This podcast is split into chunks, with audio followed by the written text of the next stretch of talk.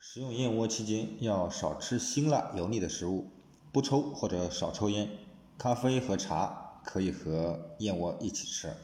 服用中西药期间是可以吃燕窝的，只要不同时食用燕燕窝和药物就可以。感冒期间，由于人体不能很好的吸收燕窝的营养，所以不宜食用。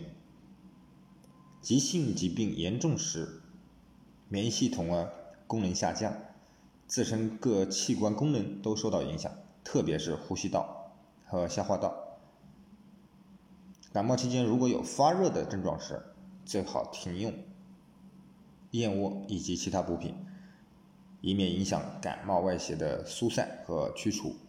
等急性疾病被治愈，再进行燕窝等食补调理，增强人体抵抗力和免疫力。以后就会少生病。如果仅仅是咳嗽，没有感冒或者其他的症状，是可以吃燕窝的。购买高品质印尼燕窝，添加微信一四八九八七五零一四八九八七五零。